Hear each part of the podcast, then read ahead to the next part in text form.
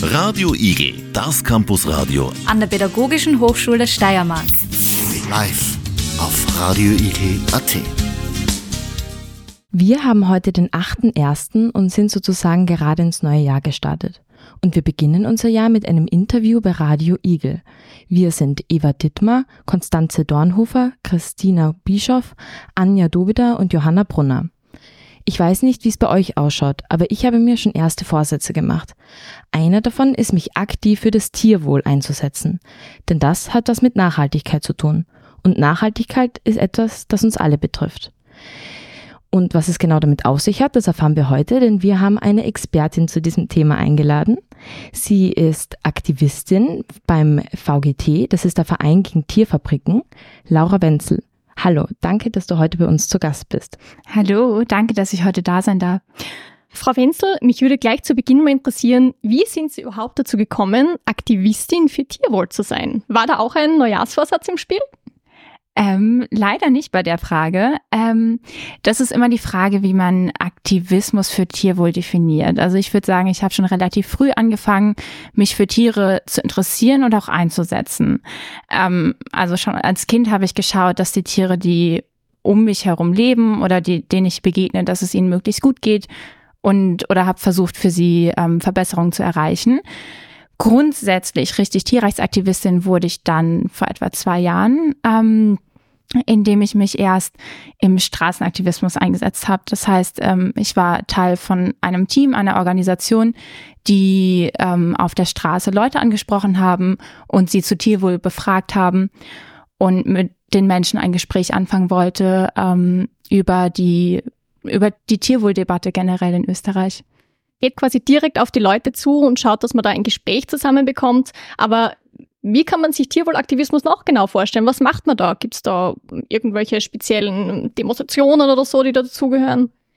Ähm, für Tierwohl aktiv zu sein, kann man auf etwa 100 verschiedene Arten. Ähm, genau, also es gibt, ich sage immer, es gibt für jede Person eine, eine Möglichkeit, sich gut einzusetzen für die Tiere. Also du kannst sowohl diese Art von Straßenaktivismus machen, von der ich erzählt habe, als auch ähm, Schreibtischaktivismus machen, zum Beispiel für Leute, die weniger im Vordergrund stehen wollen. Das bedeutet, äh, man kann Leserinnenbriefe schreiben, man kann Bewertungen schreiben an, an Restaurants, zum Beispiel an vegane Restaurants, indem man denen schon eine positive Bewertung da lässt, unterstützt man sie. Ähm, man kann natürlich auch Gespräche führen mit, mit Leuten im engeren Freundes- und Bekanntenkreis oder auch im weiteren. Immer wenn man das Thema aufbringt, ist man ja auf eine Art auch aktiv für die Tiere. Man kann an Demonstrationen teilnehmen, Flyer verteilen, Plakate aufhängen. Ähm, es gibt im Endeffekt viele Möglichkeiten, wie man aktiv werden kann. Aber da wäre zum Beispiel auch interessant zu wissen, was bezweckt man damit eigentlich? Also was sind so quasi die Ziele, die man erreichen möchte mit dem Aktivismus? Ziele ähm, können ganz unterschiedlich sein. Also ich würde sagen, das übergeordnete Ziel von vielen, wie auch von mir, ist es grundsätzlich, Tierleid zu reduzieren. Und in welchem Bereich man das macht ähm, und wie man da weiterkommt oder vorgeht, das ist ganz individuell verschieden. Also zum Beispiel gibt es jetzt, ich kann erzählen vom VGT, die eine Kampagne gemacht haben gegen einen Eisladen. Und dieser Eisladen hat im Winter sein, sein Geschäftslokal an einen Pelzverkauf ähm, vermietet. Und ähm, da haben Aktivistinnen Kampagne gemacht, waren aktiv und haben halt dieses Unternehmen gefragt und auch Demonstrationen ähm, veranstaltet. Ähm, um einfach ein Zeichen zu setzen und zu sagen, hey, für uns Pelz ist einfach nicht mehr okay. Wir sind in 2023, letztes Jahr noch. Ähm, und wir wissen, Pelzfarmen sind in Österreich verboten. Wieso verkauft ihr das noch? Oder wieso bietet ihr diesem Laden sozusagen eure Fläche an? Und das ist erfolgreich gewesen. Und ähm, genau, diese, diese, dieses Eisgeschäft ähm, möchte sozusagen nächstes Jahr nicht mehr an diesen Pelzverkauf vermieten. Das heißt direkt sozusagen gleich mal, gleich mal was erreicht. Aber kann man das auch generell sagen? Also haben Sie das Gefühl, direkt mit dem gesamten Aktivismus, der betrieben wird, wirklich schon was zu erreichen oder immer nur gezielt auf kleine Projekte? Naja, grundsätzlich sieht man ja, dass sich in der Gesellschaft ähm, was verändert im, im Bewusstsein für Tierwohl, generell für Tiere. Ähm, wir sehen, dass es viele junge Menschen gibt, denen das Thema wichtig ist und die auch besser informiert sind. Und ich glaube, dazu tragen wir ganz, ganz groß bei. Also man, natürlich kann man viele kleine Projekte machen, aber das große übergeordnete Ziel ist natürlich Bewusstseinsbildung, weil wir wollen, ähm, dass Menschen informiert sind darüber, was in Tierstellen passiert. Ähm, wir wollen, dass Menschen bewusste Kaufentscheidungen treffen können. Und ähm, ich glaube, das klappt immer besser. Und wir sehen, dass sich ganz, ganz viele junge Leute dazu motiviert fühlen, weniger Tierprodukte zu essen oder gar keine. Oder zumindest schauen, woher das, ähm, das Tierprodukt dann auch kommt. Gerade bei diesen Versuchen, mehr Bewusstsein für Tierwohl zu schaffen, wird ja auch oft auf äh, Bilder oder auf schlechte Betriebe ähm, abgezielt, wo erklärt wird, wie das mit der Tierhaltung eigentlich aussieht. Ähm, Gibt es da eigentlich eine Möglichkeit, die Leute zu sensibilisieren und das Thema rüberzubringen, ohne sie direkt abzuschrecken? Wie geht man da am besten vor? Ich glaube, das ist individuell ganz unterschiedlich. Manche Leute brauchen das tatsächlich, die Bilder zu sehen andere Leute wiederum gar nicht. Also ich kenne viele Leute privat im Umfeld, die sagen, ich kann mir das nicht anschauen. Ähm, aber die Leute sind letztendlich vielleicht am nächsten daran, selber vegan zu werden. Also ich sehe das an meine Mutter zum Beispiel, ein, ein Beispiel. Ähm, meine Mutter ist da sehr, sehr sensibel dafür und ähm, hat immer schon gesagt, Bonnie, erzähl mir gar nicht davon, das ist so schlimm. Und ich habe gesagt, Mama, im Herzen bist du schon vegan. Im Herzen willst du den Tieren nicht wehtun und im Herzen willst du das auch nicht finanzieren. Und dann gibt's andere Menschen, da kannst du so oft sagen, hey, die Tiere fühlen, die Tiere leiden da drin und es kommt leider nicht an und sie müssen es auf Bildern sehen und selbst da kommt es manchmal nicht an und manche müssen es halt live erleben, um sich halt wirklich hineinfühlen zu können und zu sagen, okay, den Schritt gehe ich und ich möchte wirklich auch was tun, dass es den Tieren besser geht. Und wie geht man dann mit direkter Kritik um, wenn man da quasi jetzt gerade bei einer Demo unterwegs ist oder an einem Stand steht und jemand informiert und man bekommt eine direkte Kritik zu hören? Wie geht man damit am besten um? Bei Kritik unterscheide ich immer sehr gerne in konstruktiver Kritik und ähm, in weniger konstruktiver Kritik. Also wenn sie konstruktiv ist, ähm, dann ist das natürlich gut auch anzunehmen. Also ich persönlich habe halt früher zum Beispiel auch diesen Straßenaktivismus gemacht und ja, ich war, ich war sehr aufgebracht. Ich war unglaublich wütend, weil ich hatte das Gefühl, dass was mit den Tieren passiert, das ist wahnsinnig schlimm und das geht so nicht. Und ich habe versucht, weil ich habe es ja erkannt, dass es so schlimm ist, dann muss ich es den anderen Leuten ja nur erzählen und die erkennen auch, wie schlimm das ist. Und wenn man da dann langsam auf Widerstände stößt und die Leute vielleicht ein bisschen gehemmt reagieren oder oder es komisch finden, dass man sie jetzt so ein bisschen aggressiv attackiert, ähm, dann ist das vielleicht auch zu Recht. Und dann kann man sich die Kritik, ähm, sollte man die auch annehmen und schauen, ob es vielleicht einen anderen Weg gibt, mit den Menschen zu reden. Ähm, dann gibt's aber ähm, Kritik, die ist nicht konstruktiv. Und die darf man sich halt nicht so sehr zu Herzen nehmen. Also klar, wenn jemand blöd reagiert, dann muss das nicht immer nur sein, weil ich jetzt das Schild halte und ich bin schuld daran, dass er blöd reagiert. Vielleicht hatte die Person auch einfach einen echt schlechten Tag und braucht halt irgendwas, um, um den Zorn abzuladen. Vielleicht ist sie aber auch sauer auf, ähm, auf das, was passiert und ist generell nicht damit ähm, einverstanden, dass sich Leute jetzt für Tiere einsetzen dann ist das auch okay. Weil gerade angesprochen worden, es gibt auch andere Wege, um Leute zu erreichen, nicht nur quasi den direkten Weg. Wäre meine Frage, wie schaut es mit Social Media aus? Ist das auch ein Weg, der gut genutzt werden kann, um für Tierwohl aktiv zu sein? Absolut, ich glaube schon. Also gerade auf Social Media, wie jetzt Verein gegen Tierfabriken, wir posten da, wir sind da auch sehr aktiv ähm, und haben auch einen eigenen Kanal, zum Beispiel auf Instagram und ähm, posten Bilder und Videos, auch wie es in Tierstellen aussieht. Ähm, aber mit Absicht keine super schlimmen Bilder. Also die Leute sollen informiert sein, aber sie, wir wollen sie nicht traumatisieren. Und ich glaube, die Macht, die Social Media hat und die Wirkung gerade auf die jungen Leute zeigt sich, weil die sind viel, viel mehr informiert als noch vor ein paar Jahren. Zumindest fühle ich das so. Ähm, und dadurch halt viel aufgeklärter. Und das ist ähm, die, das ganze Tierwohl und das kommt jetzt alles einfach in die Debatte und wird oft öffentlich. Und ähm, man kann viel besser darüber reden, weil es halt ständig zum Thema gemacht wird, vor allem in den sozialen Medien. Aber weil gerade angesprochen wurde, dass junge Leute mehr empfänglich sind, wäre noch eine interessante Frage, wie jung ist zu jung? Gibt es ein Alter, ab dem man aktiv werden kann oder, oder nicht? Ich würde sagen, nein. Ich glaube, ähm, man ist nie zu jung, um sich für das einzusetzen, was man, was man möchte oder was man gut oder schlecht findet. Und die Frage ist, wie setze ich mich ein? Und wenn ich als, als Kind kann ich schon Teil sein einer Demo. Wir haben das auch ähm, bei, bei Familien, Familien, die einfach zusammen zur Demo kommen mit ihren Kindern.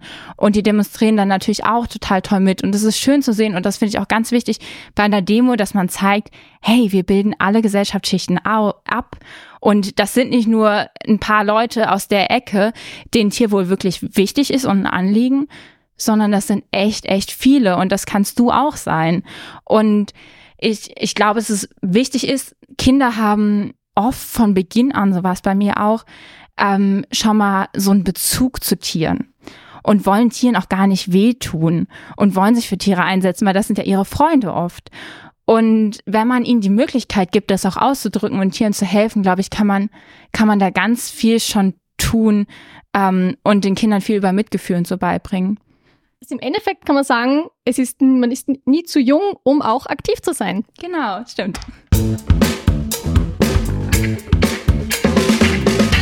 Der Aktivismus, den wir zuvor besprochen haben, hat auch oft mit dem Wunsch zu tun, etwas zu verändern.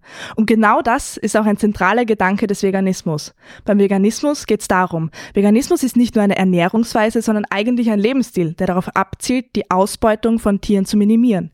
VeganerInnen verzichten dabei nicht nur auf Fleisch, sondern auch auf sämtliche tierische Produkte, einschließlich Milch, Eier und Honig.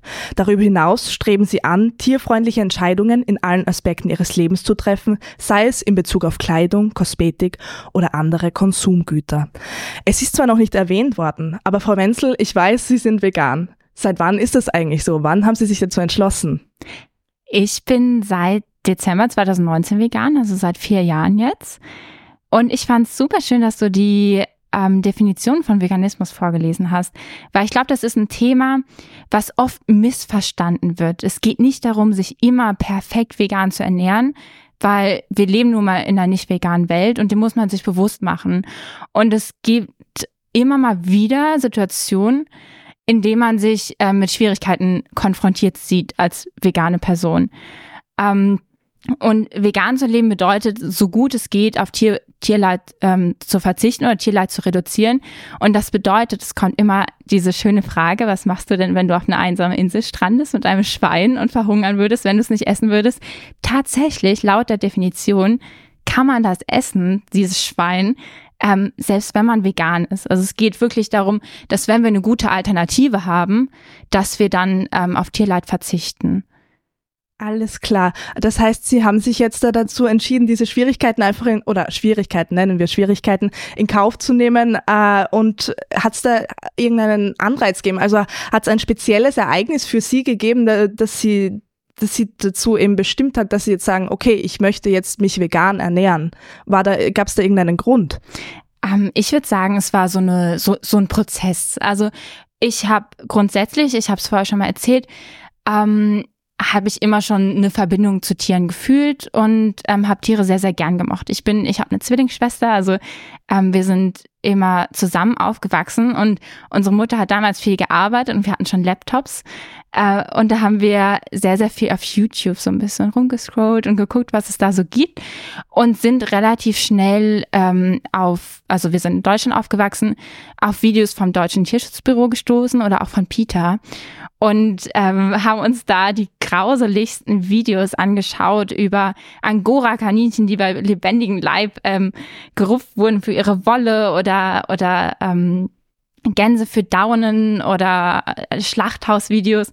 Und das hat äh, schon was mit uns gemacht und wir wollten schon ziemlich früh vegetarisch werden. Also wir haben damals verstanden, nein, Tiere, ich mag Tiere, ich möchte sie nicht essen. Unsere Mutter war aber strikt dagegen. Also das ging gar nicht. Sie meinte, ähm, dass man als Kind unbedingt Fleisch bräuchte, um, um zu wachsen. Das wäre sehr, sehr wichtig fürs Wachstum. Und darum sind wir dann erst irgendwann in, in den Teenagerjahren sind wir vegetarisch geworden, also meine Zwillingsschwester und ich. Und dann relativ zügig mit 18, nachdem wir ausgezogen sind. Also wir waren dann beide in Paris für ein Jahr und haben dann relativ schnell gemerkt, hm, irgendwie vegetarisch zu sein ist schon ganz gut, aber das denkt das Problem nicht zu Ende. Wir wissen, dass es auch mit der Milch schlimm ist Und ähm, wir wollen ja Tierleid versuchen zu reduzieren und zu minimieren. Und eine Kuh in der Milchindustrie leidet unglaublich.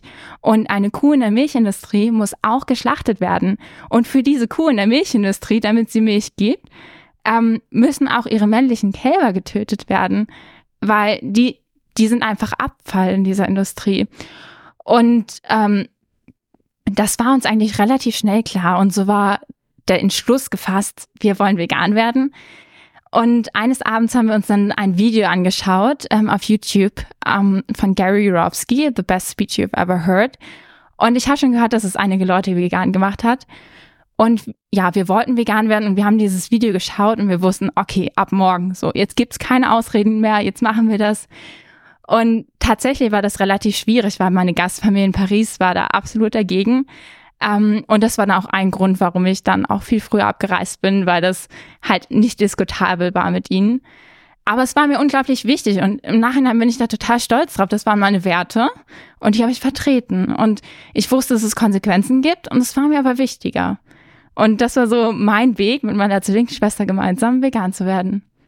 Also äh, Sie meinen, ähm, dadurch, dass Sie eben so früh eben mit diesem Veganismus und dem Vegetarier-Sein oder generell Vegan-Sein an sich in Berührung kommen sind, äh, aber trotzdem Kritik erfahren haben, meinen Sie, äh, dass Ihnen, also dass ihnen war einfach dieses, dieses Tierleid war ihnen so wichtig, dass sie gesagt haben, nein, ich ziehe das durch, ich möchte das für mich und es ist mir egal, was die anderen sagen. Es ist mir egal, was mein, also egal äh, an sich, äh, es ist, äh, ich beachte das jetzt nicht, was mein Umfeld sagt. Weil sie haben ja gesagt, wegen ihrer Mutter und auch äh, als sie in Paris waren, dass das ja, also ich habe gemerkt, dass das ähm, ein unglaubliches Problem für uns ist. Ähm, ich, ich rede immer in der Wir-Form von meiner Zwillingsschwester und mir. Und ich wenn man vegan ist, dann tut man nichts für die Tiere. Man ist nicht besonders nett zu den Tieren. Man tut ihnen bloß nichts. So, wenn ich nicht vegan lebe, dann finanziere ich jeden Tag mit jedem Produkt, das ich kaufe, ähm, dass diese Tiere leiden und tatsächlich auch ins Schlachthaus geschickt werden. Und das habe ich realisiert und ich, das, das war so einleuchtend für mich, weil ich war eine Tierfreundin und ich wollte alles tun, dass es den Tieren gut geht. Und gleichzeitig habe ich aber dazu beigetragen, dass sie leiden. Und das war unglaublich schlimm. Und ja, einfach diese Einsicht war mir und, und diese, diese Erkenntnis daraus, das war mir so wichtig, dass es mir egal war, was die anderen dazu gesagt haben. Und ich kannte tatsächlich auch keine veganen Leute. Also meine Zwillingsschwester und ich haben das alleine gemacht und wir hatten niemanden in unserem, in unserem Umfeld, ähm, der oder die sich vegan ernährt hat. Und Sie waren vorher Fleischesserin, haben sich dann quasi dem Vegetariersein gewidmet und jetzt äh, zum Schluss äh, erst dem Vegan, also erst dem Vegansein sozusagen. Und wie schaut das dann eigentlich aus? Sie können sich ja jetzt nicht einfach eine Käsesemmel mit Butter oder eine Wurstsemmel äh, beim nächsten Supermarkt kaufen. Ähm, wie ist das für Sie? War dieser Umstieg sehr schwer äh, von Fleisch auf kein Fleisch auf vegane Ernährung? Ähm, ich glaube, wenn man die wirklich richtigen Gründe hat, dann ist das nicht schwer. Also man muss sagen, vor vier Jahren die, war die Lage noch anders als jetzt. Jetzt gibt es unglaublich viele Ersatzprodukte. Und wir, wir leben von Gewohnheiten. Also wenn ich es gewöhnt bin, mir immer einen Käsesemmel zu kaufen, dann ist das eine Gewohnheit, aber die kann ich auch wieder ablegen und ich kann mir andere Gewohnheiten schaffen. Ähm, und ich sag immer, es ist, es war nie so leicht, vegan zu sein wie jetzt. Also wir haben Alternativen, die schmecken genauso. Nicht alle. Im Käsebereich ist es vielleicht noch nicht ganz. Aber wir haben viele Alternativen, die schmecken genauso, die kosten zum Teil genauso viel. Ähm, die sehen ähnlich aus. Sie sind in den Supermärkten genauso gut verfügbar. Nur ähm, produzieren sie kein Tierleid. Also wieso sollten wir nicht darauf zurückgreifen? Weil wir jetzt gerade bei den Lebensmitteln sind, auf welche gesundheitlichen Aspekte sollte ich eigentlich als angehende Veganerin achten? Ähm, grundsätzlich ähm, lohnt es sich für jede Person einmal zu schauen, was braucht mein Körper und was nicht. Also das ist eine Sache, ähm, mit der beschäftigen sich viele Leute, wenn sie den Umstieg zur veganen Ernährung machen, was ich grundsätzlich sehr, sehr wichtig finde, aber für alle Personen. Ähm, wir haben uns damals so ein bisschen durch YouTube geklickt und es gibt ähm, sehr, sehr viele Empfehlungen.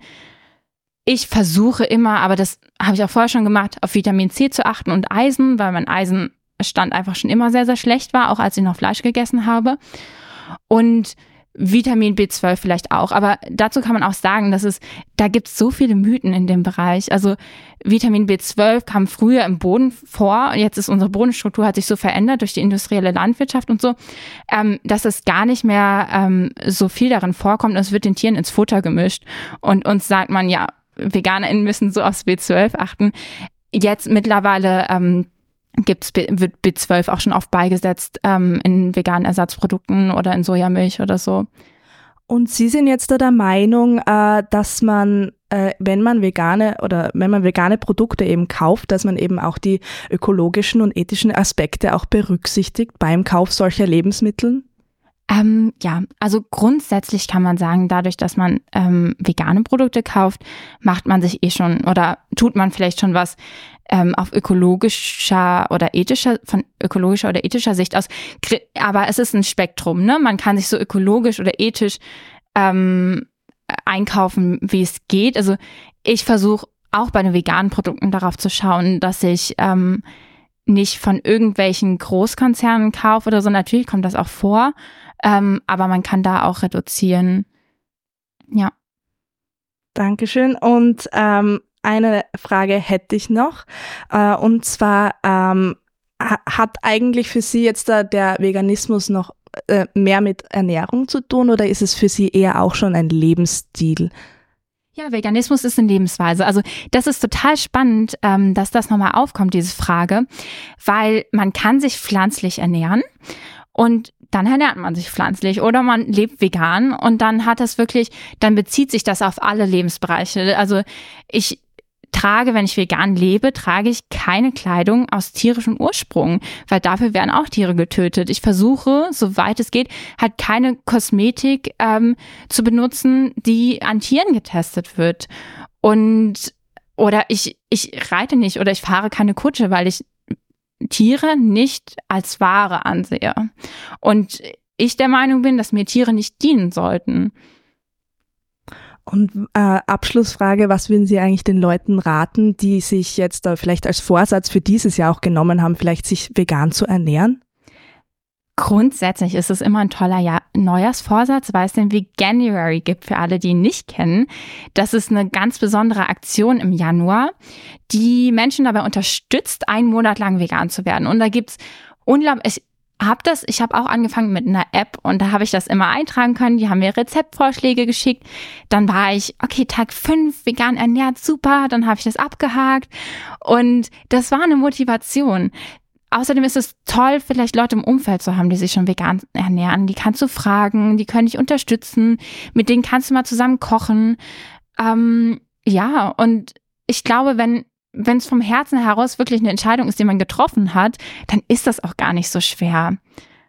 Wenn man es wirklich möchte, meinen Sie? Genau, wenn man es ja. wirklich möchte. Sehr schön. Ich danke Ihnen, Frau Wenzel, für die Einblicke, die Sie mir in, in Ihr veganes Leben gegeben haben.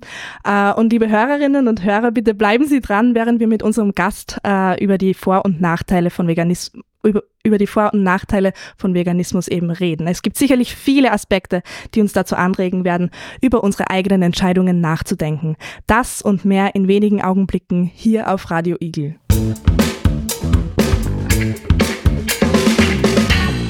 Nachdem wir nun einen umfassenden Einblick in den Veganismus und das Leben ohne Fleisch erhalten haben, möchte ich eine weitere wichtige Frage thematisieren. Ist unsere Zukunft ein plant-based? Blicken Sie optimistisch in die Zukunft und sehen Sie eine Entwicklung hin zu einer pflanzenbasierten Lebensweise? Das ist voll die spannende Frage. Ich antworte damit erstmal, indem ich erzähle von, es gab nämlich in letzter Zeit einen großen Medienrummel und zwar hat man eine KI gefragt, ob die Welt denn pflanzlich wird und die KI hat gesagt, ja, bis 2070 und ich finde das toll, weil ich war schon immer der Überzeugung, ähm, wir werden uns wandeln und wir werden hauptsächlich pflanzlich sein. Das hat mehrere Aspekte. Also ob jetzt niemand mehr irgendwelche Tierprodukte isst, das, das bezweifle ich auch. Aber ich meine grundlegend und ähm, im, im der Großteil das hat mehrere Aspekte. Also ähm, vegan sein kann man ja aus verschiedenen Gründen. Das eine ist die ethische Perspektive, das andere ist ähm, sind äh, klimatische Gründe und ähm, dann gibt's noch die die Ernährungssicht. Ne? Ähm, und aus der Sicht des Klimas ist das also sind Tierprodukte einfach wahnsinnig schädlich. Ähm, Sie sind ja Volkswirtschaftsstudentin und wenn sich jetzt mehr Menschen dem Veganismus zuwenden, welche wirtschaftlichen Veränderungen könnten sich dann ergeben? Also grundsätzlich kann man sagen, also wir sehen ja jetzt schon große Veränderungen ähm, von den veganen Produkten. Es gibt immer mehr, sie werden auch billiger. Wir sehen, dass immer noch die über die Hälfte des EU-Haushalts oder zumindest ein großer Teil des EU-Haushalts in Agrarsubventionen geht. Und ein Großteil dieser Agrarsubventionen bekommt die Tierindustrie. Und das ist ein Wahnsinn, weil die Tierindustrie ist unglaublich, ähm, ist überhaupt nicht ressourcenschonend. Ähm, und wenn wir das versuchen können, irgendwie in pflanzliche Produkte zu investieren und diese Produktsparte viel mehr so zu, zu subventionieren und vielleicht weniger die Tierindustrie, die uns und dem Klima und den Tieren nicht gut tut, dann haben wir, glaube ich, wirklich was gewonnen. Und ähm, aus der Sicht der Volkswirtschaft kann man sagen, wenn wir im, im Kapitalismus, also im heutigen Wirtschaftssystem werden Tiere als Ware angesehen. Das heißt, sie sind in den Produktionsprozess mit eingebunden. Ähm, wir nehmen ihnen sozusagen ihre Gefühle äh, oder wir, wir schreiben sie ihnen ab. Wir schreiben ihnen Leidensfähigkeit und ähm, die Fähigkeit, Gefühle zu empfinden, oft ab und ähm, sehen sie nur ein, als Teil eines Produktionsprozesses. Und das muss man auch so sehen. Und es gibt viele Menschen, die sagen, ja, sie sie achten sehr auf die Tiere und sie versuchen extra ähm, gutes Fleisch oder so zu kaufen. Aber den muss man einfach sagen, solange diese Tiere in diesem Produktionsprozess involviert sind, werden sie als Ware angesehen und wird auf Kosten der Tiere Profit betrieben. Das heißt, wenn der, der Bauer, die Bäuerin überlegt, ob man den Tierarzt ruft, ähm, vielleicht ist das bei kleinen Betrieben anders, die zehn Tiere haben oder so, aber nicht bei denen, die Tausende von Tieren haben, dann ist es einfach eine wirtschaftliche Überlegung, ob ich das Geld investiere in Tierarzt und in mehr Tierwohl oder eben nicht. Und ähm, ich dadurch mehr Gewinn einfahre. Und das muss auch ganz klar sein. Und um jetzt noch einmal zurückzugreifen auf das vorherige Thema mit dem Klimawandel und die Umwelt, ähm, was sind genau die Gründe, ähm, warum die, Tier, die Tierproduktion so schädlich für das Klima und die Umwelt sind? Also grundsätzlich kann man sagen, wie ich es angesprochen habe, verbraucht die Tierindustrie und Tierprodukte insgesamt sehr, sehr viele Ressourcen. Also wir sehen, dass die Tierindustrie ungefähr, also es gibt jetzt, ich beziehe mich mit allem, was ich jetzt zum Klimawandel sage, auf ähm, eine die umfassendste Studie, die es bisher dazu gab, ähm, zu dem Zusammenhang zwischen Ernährung und ähm, dem Klimawandel. Und zwar ist das eine Oxford-Studie von Pur und Nemeczek. Und die sagen, dass ähm, auf 77 Prozent der landwirtschaftlich genutzten Flächen, die wird von, für die Tierindustrie verwendet. Also 77 Prozent. Und dabei ähm, springen nur 18 Prozent der global konsumierten Kalorien aus dass das wirtschaftlich überhaupt noch möglich ist, ist eigentlich ein Wunder. Und das geht nur durch halt enorme Subventionen und dadurch, dass wir als globaler Norden, wo wir halt einfach diese westliche Lebensweise haben, dass wir sehr, sehr, eine sehr, sehr fleischlastige und tierproduktlastige Ernährung haben. Das geht nur dadurch, dass wir ähm, groß, einen Großteil der Flächen im globalen Süden für uns beanspruchen und da Tierfutter produzieren. Und das ist also diese, dieses Thema, ob ich Tierprodukte konsumiere oder nicht, das hat auch, das hat ganz, ganz viele verschiedene Schichten. Ähm, und wir sehen auch, dass das Beste, was ich jetzt für meinen ökologischen Fußabdruck machen kann, ist vegan zu werden. Und dass das in die Debatte kommt, ist ganz wichtig. Und gleichzeitig sehen wir, dass es in der Politik aber nicht, nicht wirklich, ähm, da, da wird an diesem Hebel nicht wirklich was gemacht. Wir sehen, dass die Tierindustrie für mehr ähm, CO2-Äquivalente, also für mehr Treibhausgasemissionen verantwortlich ist, als der gesamte Verkehrssektor. Und trotzdem versuchen wir massiv im Verkehrssektor Änderungen zu erreichen, aber lassen die Tierindustrie ziemlich außer Acht. Natürlich, das ist ja auch ein super sensibles ähm, Feld und es ist auch schwierig, da irgendwie Veränderungen zu erzielen und gleichzeitig noch gut Stimmen zu gewinnen als Politikerin. Ähm, aber es ist halt massiv wichtig, da was zu tun in Bezug auf den Klimawandel. Also es gibt einige Studien, die auch sagen, dass wir, wenn wir uns nicht auf diese pflanzliche Ernährungsweise fokussieren und nicht versuchen, dahin zu kommen, dann können wir einpacken mit dem Klimawandel. Das ist wirklich, wirklich wichtig.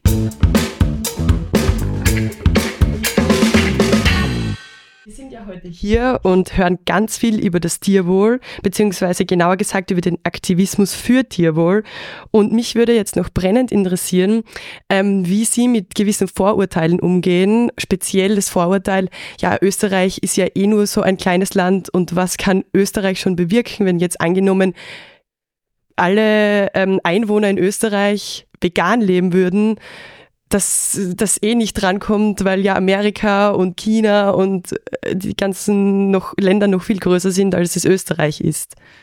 Okay, da gibt's mehrere Ansätze, das zu beantworten. Also grundsätzlich kann man erstmal sagen, wenn niemand anfängt, dann passiert auch nichts. Ähm, ein anderer Aspekt ist, dass wir äh, im, in Österreich gehören wir zu den Ländern ähm, aus dem reichen Westen, die schon ziemlich lange, ziemlich viele Ressourcen auf dieser Welt verbraucht haben.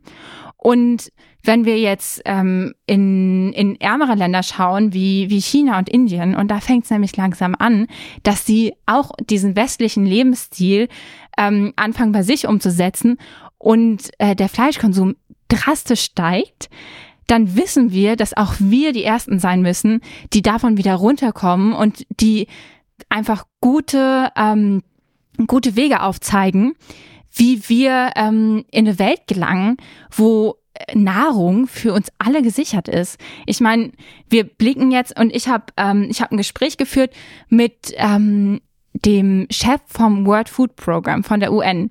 Und der hat gesagt, er kann nachts zum Teil nicht schlafen. Ihm bereitet das extrem große Sorgen, dass wir in der Welt, in der wir immer, immer mehr Menschen werden, einfach bald angesichts der enormen Flächen, die die Tierindustrie braucht und angesichts ähm, des steigenden Fleischkonsums und zeitgleich mit den Flächen, die wir viel weniger in Zukunft zur Verfügung haben werden durch den Klimawandel, dass wir die Menschen nicht mehr ernähren können. Und ich glaube, das sollte ein riesen Weckruf sein für uns alle. Und wir sollten uns überlegen, wie können wir ein Ernährungssystem aufbauen, an dem jede Person genug zu essen haben kann und das auch wirklich nachhaltig ist. Okay, mm, danke auf jeden Fall ähm, für die aufschlussreiche Antwort. Wenn niemand was tut, dann passiert auch nichts, haben Sie gerade vorher gesagt. Sie machen bei einem Programm oder bei einem Projekt mit, das eben aktiv was tut. Plan-Based Universities heißt das. Was darf ich mir darunter vorstellen? Plant-Based Universities ist grundsätzlich eine studentische Initiative, die von den Universitäten fordert, dass sie ihre eigenen Forschungsergebnisse umsetzen. Ähm, wir fordern das, weil die Universitäten sind grundsätzlich für die Forschungsergebnisse zu der Klimakrise verantwortlich. Und gleichzeitig setzen sie ihre eigenen Forschungsergebnisse aber nicht um. Das heißt, wie ich schon angesprochen habe, sagen sie, wir brauchen eine pflanzliche Ernährungswende, um den Klimawandel bekämpfen zu können. Und ähm, das muss auch durch einen strukturellen Wandel passieren. Das auf der einen Seite und auf der anderen Seite gibt es nicht mal jeden Tag ein pflanzliches Gericht an der Mensa. Das heißt, und, und da sage ich persönlich, also wir brauchen diesen strukturellen Wandel. Und ähm, das heißt, wir können die Last nicht auf den Individuen ablegen. Also auf den Studentinnen zum Beispiel in dem Fall. Aber die Uni sorgt dafür, dass sie oder legt den Studis eigentlich Steine in den Weg, dass sie sich klimafreundlich am Campus ernähren. Und das finde ich schon höchstgradig problematisch. Und genau da haken wir ein. Weißt du, wie viele Universitäten da jetzt eigentlich schon mit dabei sind? Also ist das jetzt eigentlich eher ein kleines Projekt oder sind da schon viele mit dabei? Also kennen das schon einige? Also es ist ein internationales Projekt. Grundsätzlich hat das gestartet 2021 in Großbritannien, daher kommt das. Und in Großbritannien sind es jetzt über 60 Universitäten, die aktiv sind und europaweit über 80 Universitäten und es kommt immer mehr dazu. Also man muss sich vorstellen, wir in Graz, uns gibt es jetzt seit, offiziell seit Oktober 2023, also wirklich erst seit vier Monaten, echt, echt kurz. Und was wir in der kurzen Zeit aber schon erreichen konnten, ist, ähm, ist sehr, sehr viel, worauf wir vielleicht gleich noch zu sprechen kommen. Und äh, gleichzeitig poppen überall an verschiedenen Universitäten in Europa ähm, neue Initiativen auf von motivierten Studentinnen, die sagen, hey, ähm, wir wollen auch, dass unsere Uni sich ändert und wir wollen Teil dieser Bewegung sein. Ja, und da frage ich mich, habt ihr genaue Ziele, die ihr da erreichen wollt oder ähm Grundsätzlich das Ziel von Plant-Based Universities ist, dass die Universitäten pflanzlich werden. Ähm, an der Uni Graz bezieht sich das auf folgende Aspekte. Also wir schauen uns an natürlich die Mensen. Wir möchten, dass das Angebot der Mensen rein pflanzlich wird. Nicht morgen, nicht übermorgen, aber vielleicht 2030. Und ähm, weiterhin bezieht sich das auf alle Events, ähm, die auf dem Campus stattfinden und veranstaltet werden und auch auf die Kaffee- und Snackautomaten.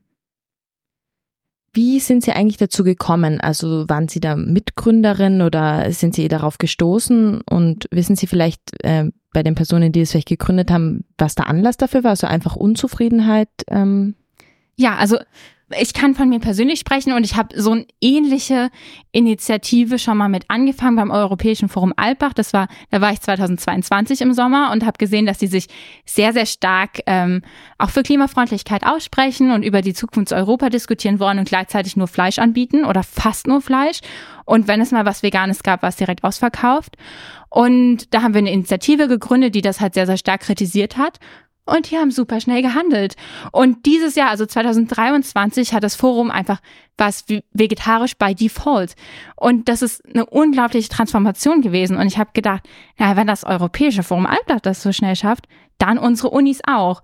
Und dann habe ich so ein bisschen recherchiert und habe gesehen, dass es diese Kampagne schon gibt, Plant-Based Universities, und dass ich da gar nicht extra irgendwas selber gründen muss, sondern ich kann einfach Teil dieses Netzwerks werden und die unterstützen uns. Wir haben ja vorher in der Radiosendung schon auch viel über die Vorurteile ähm, von so einem veganen Lebensstil gehört. Gab es da bei der Umsetzung auch irgendwelche Probleme? Also ist man da gegen äh, Widerstand irgendwie gestoßen? Naja, Widerstand von wem? Das ist immer die Frage. Also ähm, in den Gesprächen, die ich jetzt bisher geführt habe mit ProfessorInnen, anderen Wissenschaftlerinnen, ähm, Leuten, die an der Uni selber mitarbeiten, gab es bisher noch keinen Gegenwind. Das sind alles Menschen, ich meine, wir, wir ziehen ja unsere Forderung nicht an den Haaren herbei. Wir, ähm, wir fokussieren uns auch oder unsere Forderungen basieren auf den wissenschaftlichen Erkenntnissen. Und da lohnt es nicht irgendwie gefühlstechnisch dagegen zu argumentieren. Natürlich gibt es Leute, die sich da irgendwie auf die Füße getreten äh, fühlen, vielleicht auch Studierende.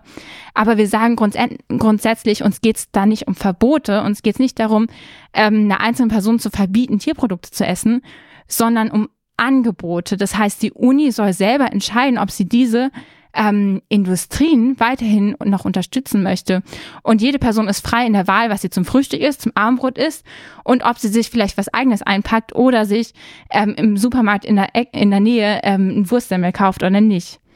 Sind eigentlich also noch irgendwelche anderen äh, Projekte, also dahingehend äh, vor allem auch in Graz bei den Universitäten geplant? Also wie viele Universitäten sind jetzt in Graz äh, speziell denn überhaupt dabei und ist ja noch in Planung, dass, das, äh, dass da mehr Unis dabei sind. Ja, also wie gesagt, wir sind ähm, auch erst ganz frisch, also seit Oktober in Graz. Wir waren die erste österreichische Uni und wir sehen, dass es gerade in Österreich noch sehr, sehr starken Bedarf gibt. Ähm, in Deutschland ist man uns schon sehr, sehr weit voraus. Das liegt nicht an unserer Initiative, sondern grundsätzlich daran, dass die Unis das schon alleine und selber gut umgesetzt haben. Also da haben viele Unis sind entweder zwei sind zum Beispiel komplett vegan, bieten nur pflanzliche Produkte an oder haben den und die an, viele andere haben halt Großteil an pflanzlichen Produkten. Und wir haben gedacht, das brauchen wir auch in Österreich. Und wie, wie können wir es verantworten, da so hinterher zu hängen? Und haben das erstmal an der Karl-Franzens-Universität angefangen. Einfach weil wir sehen, dass es da großes Potenzial gibt, weil sie sich halt selber auch als klimafreundliche Universität ähm, nach außen hin zeigen. Und geplant ist, dass es alle Universitäten in Europa machen. Also das ist letztendlich das große Ziel dabei, weil wir, wir, wir wollen nicht da, dabei stehen bleiben, dass wir das von der Uni Graz fordern, sondern was wir wollen, ist einen strukturellen Wandel. Und das bezieht sich auf alle Institutionen. Und dieser Wandel muss nach unserer Meinung an den Universitäten stattfinden, weil wir haben hier die Leute, die es betrifft, die Studierenden, mit einem sehr, sehr hohen Problembewusstsein für Klima, für Tierwohl. Das heißt, diese Zielgruppe ist sehr, sehr leicht anzugreifen und wird das am ehesten auch mitgehen. Ähm, und die Universitäten sehen sich selber als Zukunftswerkstätten der Gesellschaft. Das heißt, sie haben eine gesellschaftliche Verpflichtung. Und wenn sie einen strukturellen Wandel fordern, dann fangen wir bitte an den Universitäten an und gehen von da aus weiter. Da frage ich mich aber auch nur, hat, also wie schaut das äh, mit dem Finanziellen aus? Also ist das jetzt teurer? Müssen da Studenten für ihr Mittagessen dann mehr zahlen oder müssen die Universitäten ähm, Kostet es mehr oder? Mhm. also grundsätzlich der wirtschaftliche Aspekt ist dann natürlich auch immer wichtig. Und ähm, wir haben dazu schon mit vielen anderen Universitäten ähm, Interviews geführt und waren da im engen Austausch, um uns das genau anzuschauen. Wir wollen natürlich nicht, dass die Studierenden die Last davon tragen.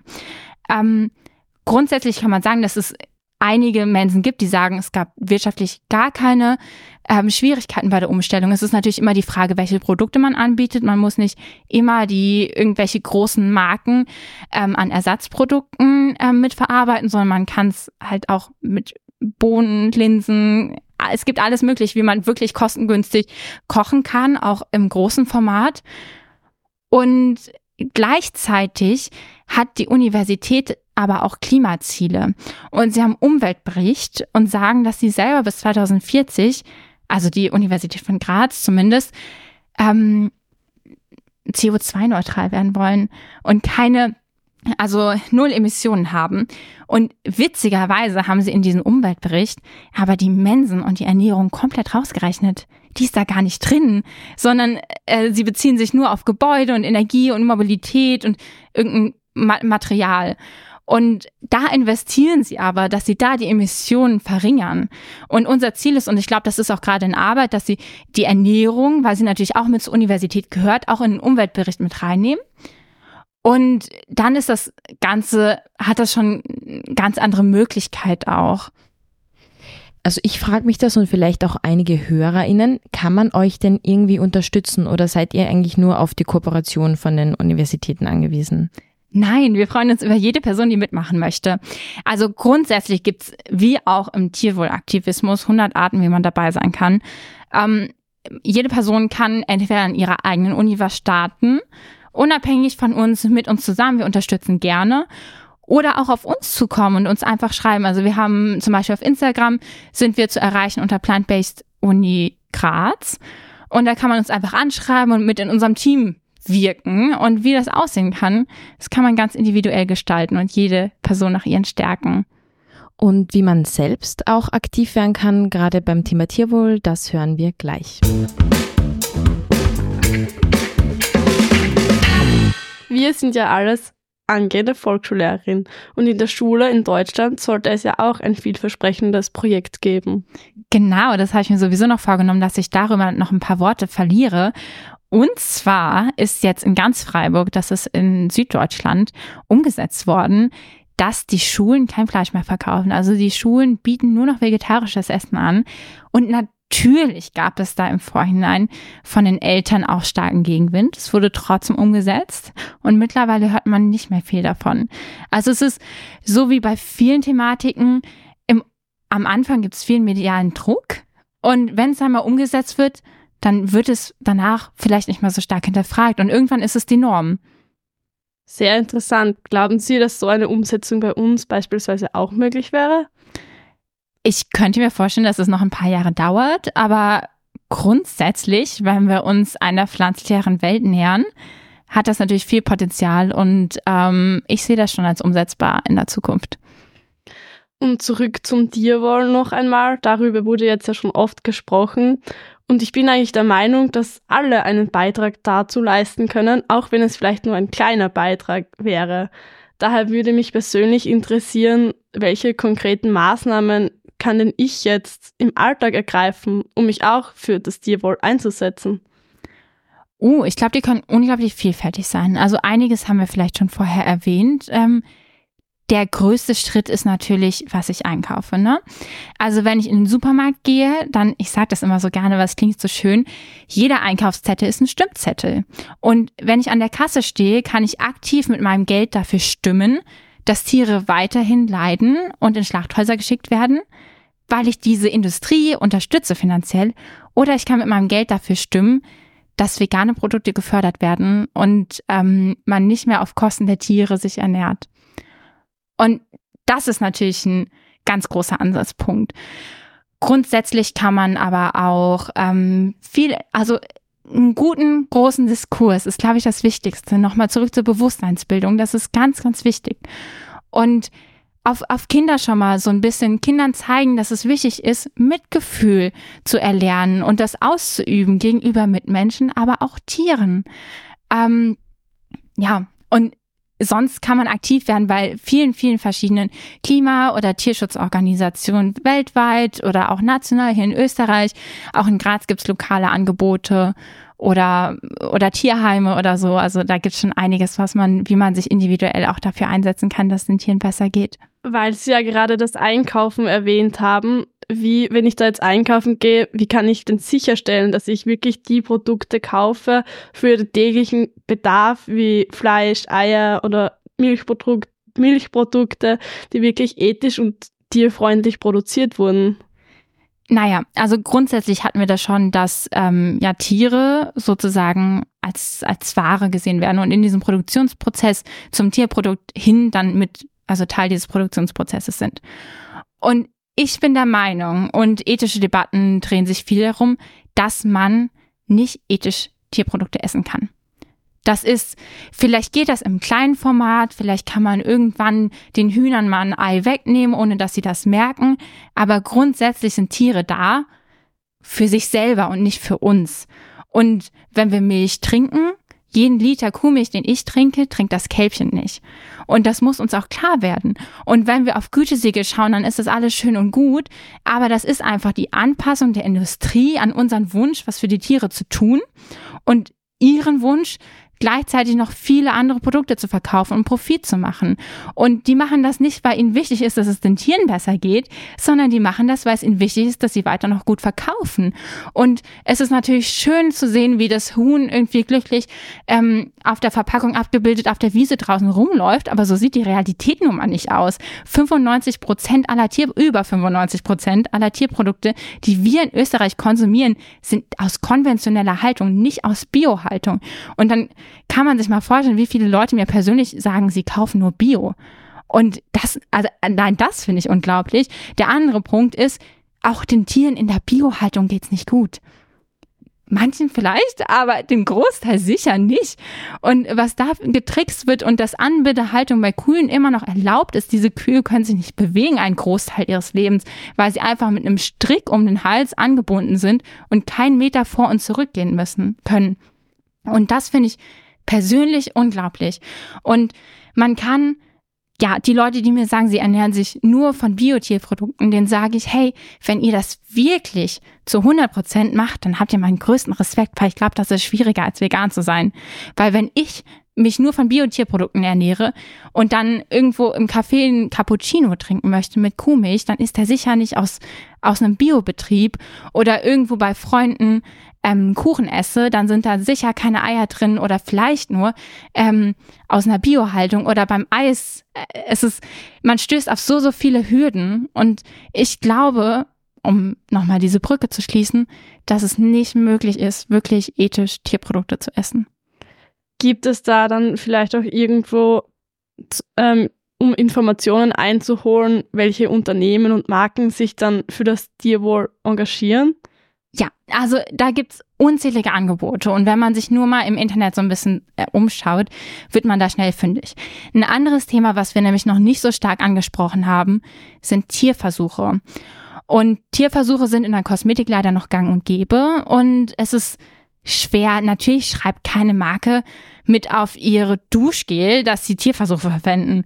Aber zum Beispiel bei Peter auf der Webseite ähm, haben sie haben sie ein schönes Informationsangebot, wo sie auflisten, welche Produkte vegan sind und, und tierversuchsfrei, weil nicht alle Produkte, auf denen vegan draufsteht, sind tierversuchsfrei.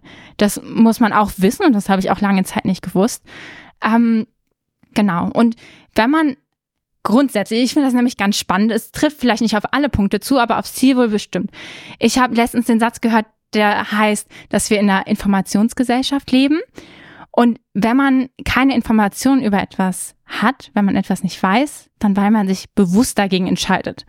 Also ich finde, das trifft vielleicht nicht auf alle Bereiche zu, aber aufs Tier wohl sicher. Wir, wir wollen das nicht sehen. Wir verdrängen das, weil es ungemütlich ist, unsere Gewohnheiten zu verändern. Und wir können das aber und die Informationen sind draußen im Internet überall verfügbar und wir haben sie mit einem Mausklick. Also das würden Sie jetzt sozusagen den Menschen einmal raten, die sich ebenfalls für das Tierwohl engagieren möchten? Ähm, ich würde Ihnen raten, haltet die Augen offen und es gibt hundert Möglichkeiten, sich zu engagieren. Wenn ich irgendwo langlaufe und ich sehe einen Hund im Zwinger und es hat minus fünf Grad und der hat nicht mal eine Hütte, dann kann ich im Tierheim anrufen, die, die helfen weiter, die leiten das an den Veterinärarzt oder die Veterinärärztin weiter. Wenn ich irgendwo einen Vogel finde, ähm, der verletzt ist, dann kann ich die, die Wildtierhilfe anrufen oder die Tierrettung vielleicht. Ähm, ich kann andere Tierschutzorganisationen ähm, befragen, ob ich, ob, ob sie irgendwo Unterstützung brauchen, ob ich bei Demos teilnehmen kann. Ich kann selber Demos machen. Ich kann selber Plakate designen oder auch Plakate von irgendeiner großen Tierschutzorganisation bestellen und die austeilen. Ich kann zu Events kommen. Ich kann versuchen, selber Events zu gestalten. Es gibt wirklich unzählige Möglichkeiten, aktiv zu sein. Und ähm, dem sind keine Grenzen gesetzt. Wir können also alle, würde ich jetzt mal behaupten, kleine durch kleine Veränderungen einen wirklich großen Einfluss auf das Tierwohl haben. Sozusagen jeder Beitrag zählt. Vielen Dank, dass wir mit Ihnen heute über dieses interessante Thema sprechen durften. Danke, dass ich da sein durfte heute. Es hat mir sehr Spaß gemacht. Radio Igel, das Campusradio An der Pädagogischen Hochschule Steiermark. Live auf radioigel.at.